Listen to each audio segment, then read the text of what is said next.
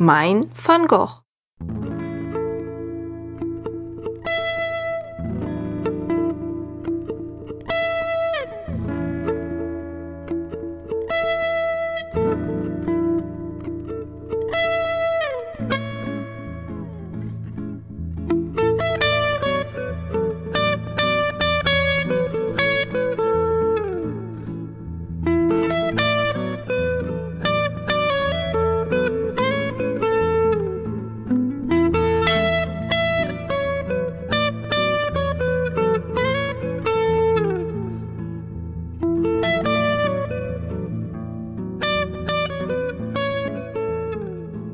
Mein Name ist Rederscheid, Maff Rederscheid, geboren 1952.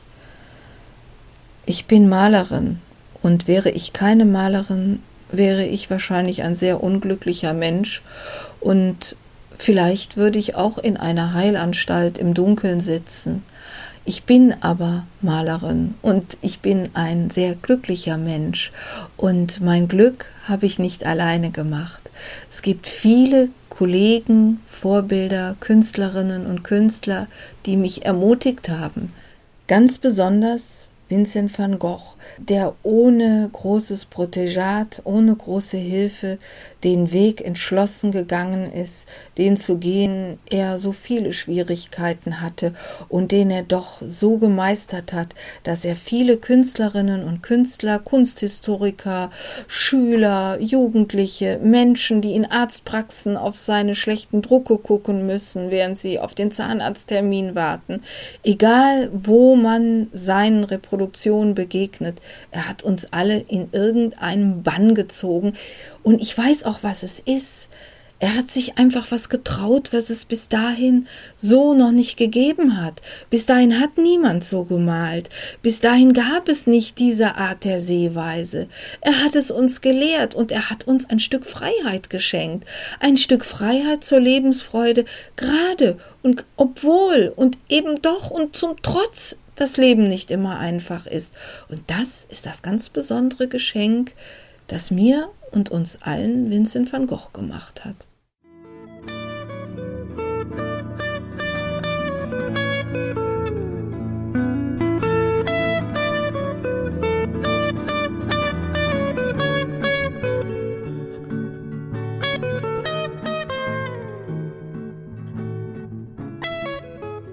Vincent van Gogh 1853 bis 1890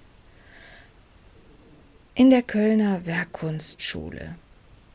Im Atelier für künstlerische Grundlagen hatte jemand mit großen Blockbuchstaben auf die Wand geschrieben.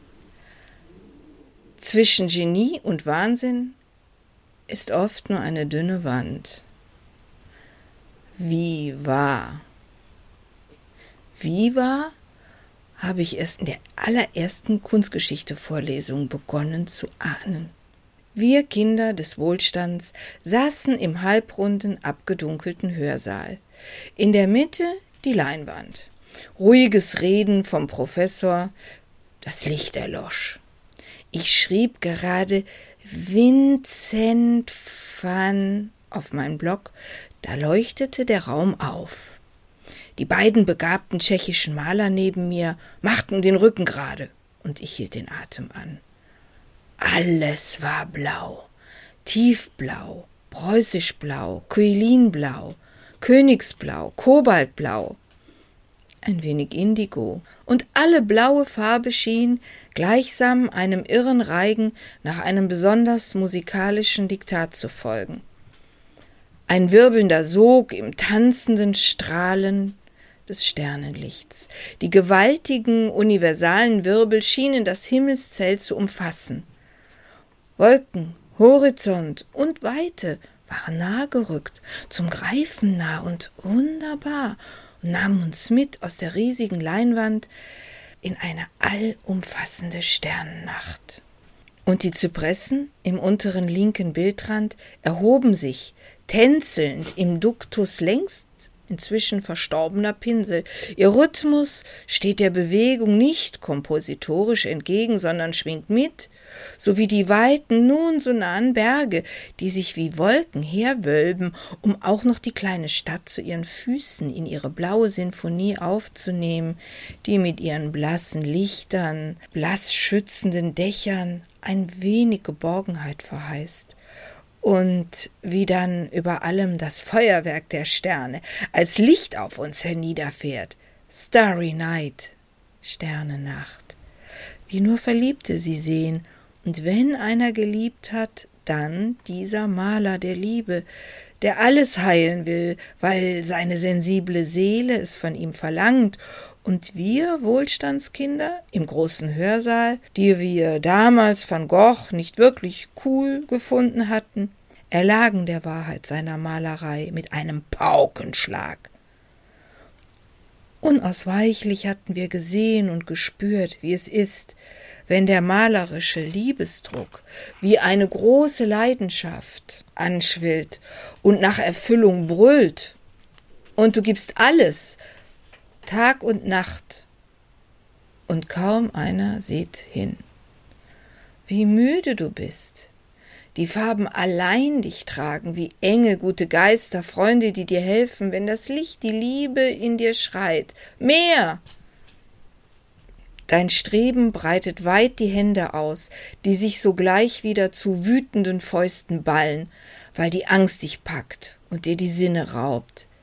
Da sagt unser Professor Bender gerade, der Künstler ist kein orthodoxer Neoimpressionist, er begegnet den Dingen mit zärtlicher Zuneigung, obwohl er Pastos malt, dem direkten Farbauftrag, nichts korrigiert, hineinpfuscht oder nachbessert nicht wiederzugeben, was sichtbar ist, sondern das Wesentliche zu erfassen, mit allen Gefühlen ihrem Charakter zu ergründen. Und vielleicht liegt im Charakter des Wahnsinns auch immer diese unendliche Sehnsucht nach Heilung des Leids in den Ängsten und diese tiefe Ehrlichkeit, die uns Betrachter erschreckt und abgestoßen hat, rührt uns zutiefst an, denn der Umgang mit der Aufrichtigkeit, hm, den kennen wir kaum außerhalb des Wahnsinns. Oder ist der Wahnsinnige gesünder als wir? Damals haben wir betroffen geschwiegen. Heute, Jahrzehnte später, darf ich manchmal mit geistig behinderten Kindern arbeiten und habe längst verstanden, sie lehren mich. Eindeutig die besseren Künstler. Ich schaue auf die Sternennacht, heute wie damals in tiefster Bewegung und danke dem Menschen, der so wunderschön war und so viel zu geben hatte.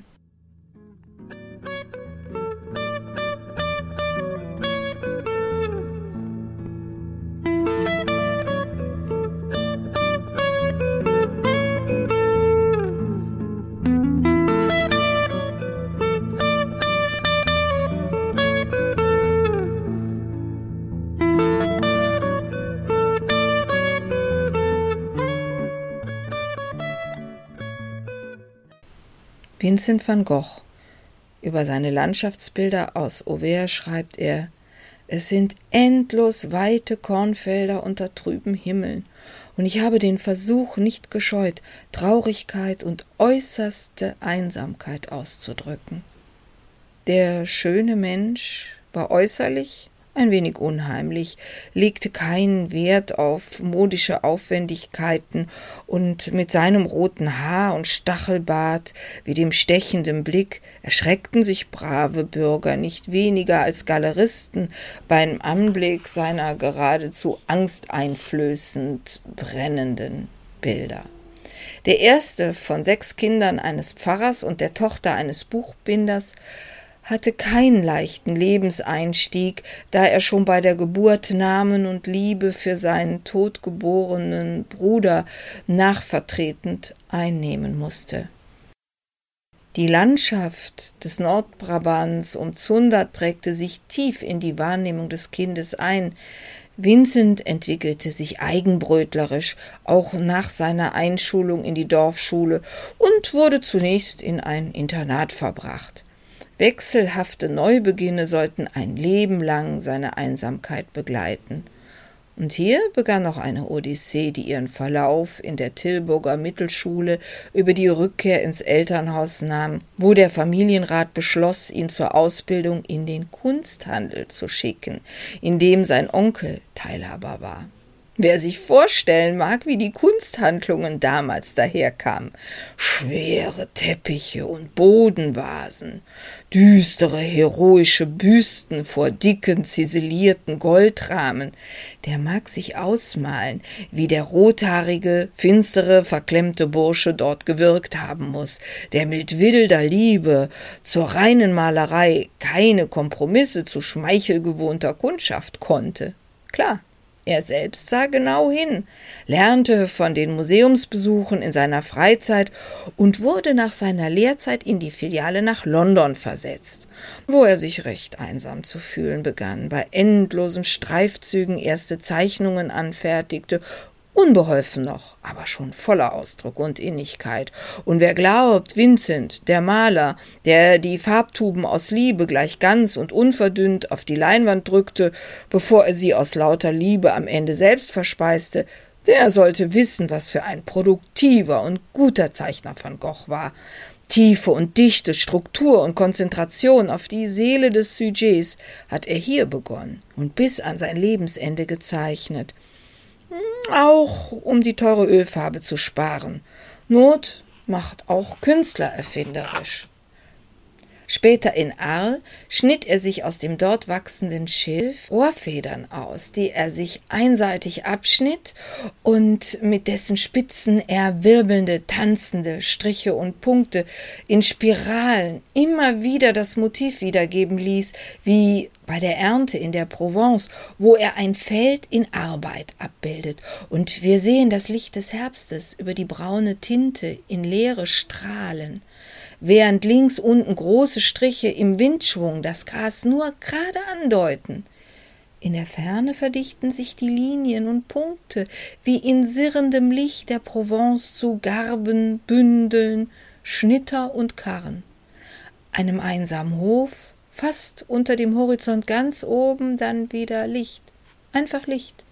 Diesen Unterschied zwischen Licht und Leere, den die Impressionisten predigen, da lebt er irgendwo fern und voller Sehnsucht. Aber noch ist Vincent jung, noch quält ihn Liebeskummer. Und weil die Tochter der Vermieterin ihn ablehnt, wird die Situation wieder durch eine Abreise geklärt. Nach einigem Hin und Her wurde er nach Paris versetzt. Aber auch hierher begleitete ihn sein schwermütiges Verhalten, und er zog sich immer mehr zurück, wenn er nicht gerade Galeriekunden vor den Kopf stieß. Kann man sich ja vorstellen, dass man recht froh war, ihn bei erster guter Gelegenheit wieder loszuwerden.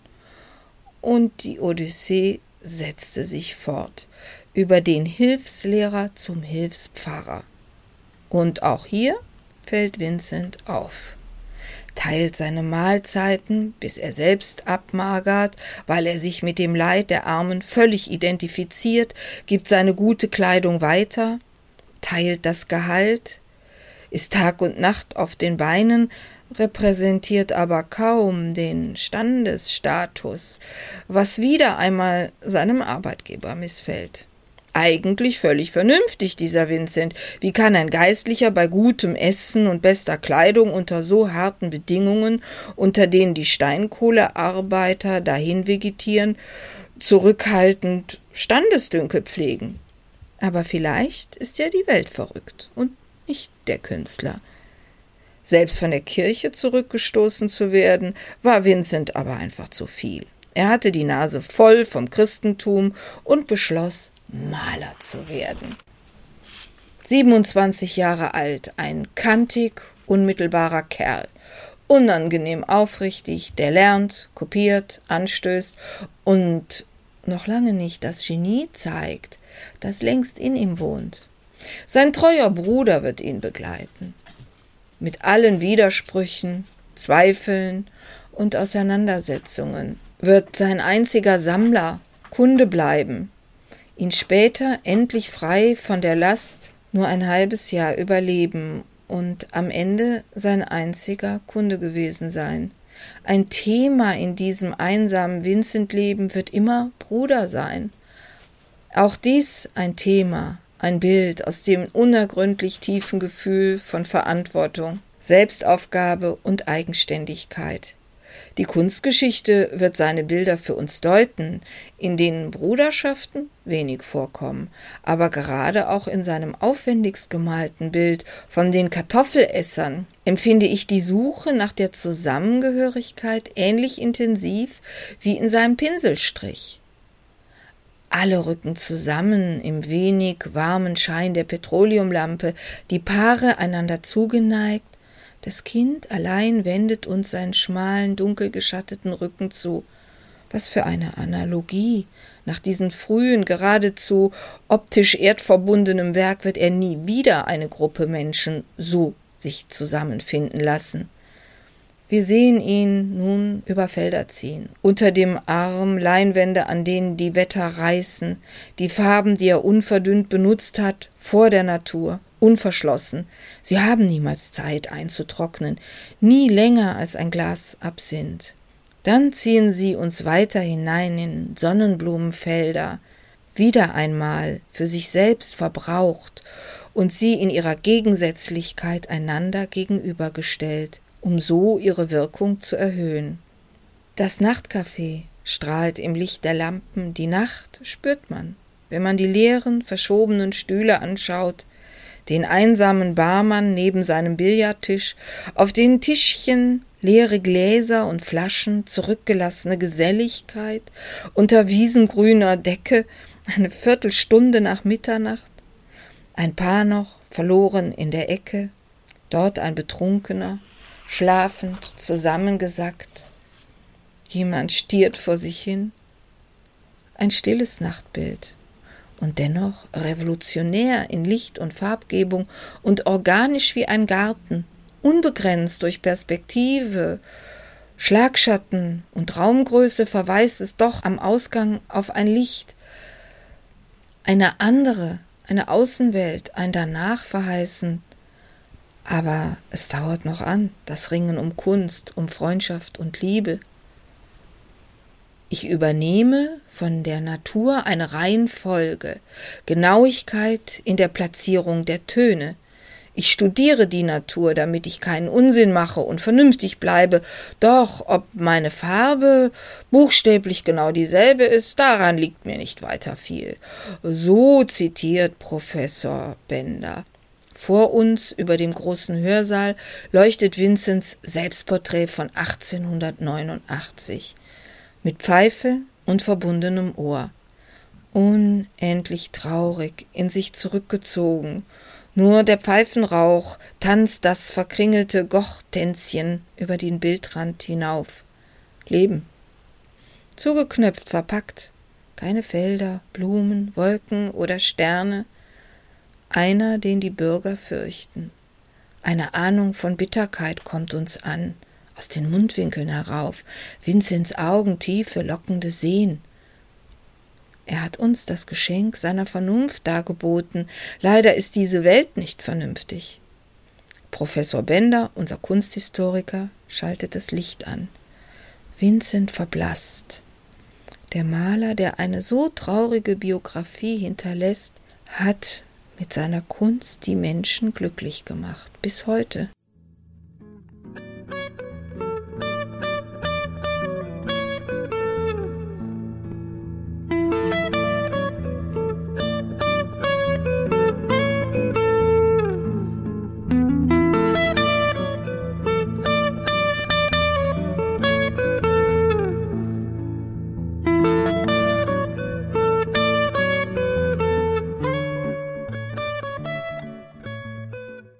Was aber nicht verblasst, ist der Eindruck, den seine Bilder tief in mir hinterlassen haben die strahlende Sonne im Hintergrund, die einen wärmt bis in die tiefsten, innersten Winkel der Seele hinein. Das ist die Lichtseite, die den Schatten birgt, in dem der Maler gelebt hat. Das ist die Lichtseite, die er uns zeigt. Das ist die Hoffnung, die er der Welt geschenkt und hinterlassen hat als ein strahlendes, ein leuchtendes Erbe. Ich sehe die strahlende Sonne und am Horizont ein Fluss, ein Meer, ein See, Kopfweiden, wie Besen, wie lustige Karnevalsfiguren, die mir zuwinken und sagen, nein, gib nie auf, mach immer weiter, es wird alles gut, irgendwie wird alles gut. Schau, da ist das Grün, mein Grün der Hoffnung. Das geht über in die leuchtenden Töne von Gold und Rot und Zinnober und die wachsen durch alle Grünschattierungen und Rottöne komplementär direkt zum Neapelgelb ganz vorne, unter das nur ein ganz, ganz kleiner Schattenplatz hat. Komm, wir nehmen dich auf und wir, wir Bäume, wir recken unsere Äste nach dir aus. Wir treffen dich, wir umfangen dich, wir beschatten dich, wir fächeln dir Frische zu. All das bekommst du in unserer Landschaft, in unserer Natur, die ich einfange mit meinen billigen Schweineborstenpinseln für dich, für dich, den Zuschauer, die ich auf die Leinwand drücke mit ganzen Tuben, obwohl die Farben so teuer waren. Ich habe dafür gehungert, ich habe dafür gekämpft, ich habe das Geld meines Bruders verbraucht. Aber ich wollte euch das geben, diese Freude in eurem Herzen, denn die Traurigkeit, die ich hatte, die wäre nicht möglich gewesen, ohne die Freude des Empfindens, ein Maler zu sein, das Glück der Malerei. Ich kann nicht darüber sprechen. Ich konnte es nur malen für euch, immer wieder malen, mit unendlich viel Strichen, die euch einfangen in die Komposition des Rhythmus einer Melodie, die jedem sein eigen ist, auf jedem eigenen Lebensweg. Und das ist mein Geschenk an euch, die Melodie des Lichts. Vincent Wilhelm van Gogh am 30. März 1853 in Zundert bei Breda geboren, in den Niederlanden, starb am 29. Juli im Beisein seines Bruders, nachdem er sich zwei Tage zuvor im Freien in die Brust geschossen hatte. Die Kerze, Symbol des Lebens in seinen Bildern, erlosch. Die Preise seiner Bilder stiegen mit seinem Ruhm, unmittelbar nach seinem Tod mit den Verkaufszahlen. Später werden seine Bilder auf den Auktionen alle Rekorde brechen, aber als Studentin weiß ich das noch nicht so genau, denn seine Sterne werden auch meinen Weg beleuchten.